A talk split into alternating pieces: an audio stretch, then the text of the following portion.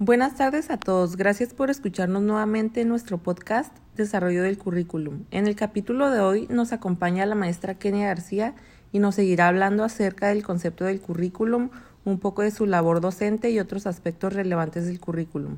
Primeramente, ¿nos podría explicar el concepto del currículum? Buenas tardes. Claro que sí. El currículum es un componente clave del sistema educativo, en el que se plantean las intenciones educativas o sea, las aspiraciones sociales sobre la formación de los estudiantes. También se establecen los contenidos por enseñar y se proponen los métodos adecuados para la enseñanza y la evaluación de los aprendizajes. El currículo responde a las preguntas ¿para qué enseñar?, ¿qué enseñar? y cómo enseñarlo. Estas preguntas se deben responder a partir de los diferentes elementos que se incluyen en los planes y programas. Sabemos que el modelo educativo actual se basa en competencias. ¿Cuáles son sus características principales?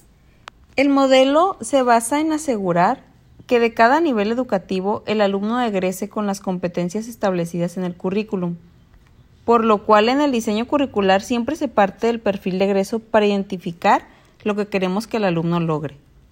Por último, maestra, ¿qué nos puede decir acerca de su experiencia en la educación a raíz de esta pandemia? Esta nueva normalidad a la que nos enfrentamos desde hace más de un año nos ha hecho reflexionar sobre que la sociedad está urgida por un cambio pedagógico. Las teorías con las que trabajamos actualmente a distancia están obsoletas, de acuerdo al método actual de educación en línea.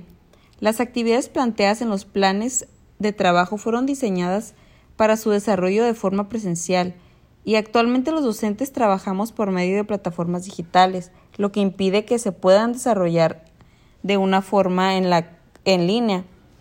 Esto me lleva a recordar la conferencia del doctor Ángel Díaz Barriga, Reinventando la docencia en el siglo XXI, que nos argumenta principalmente que es necesario reinventarnos todos los días para poder trabajar con las exigencias actuales de la sociedad, por lo que es necesario que los programas se actualicen y manejen temas que la sociedad actual exige.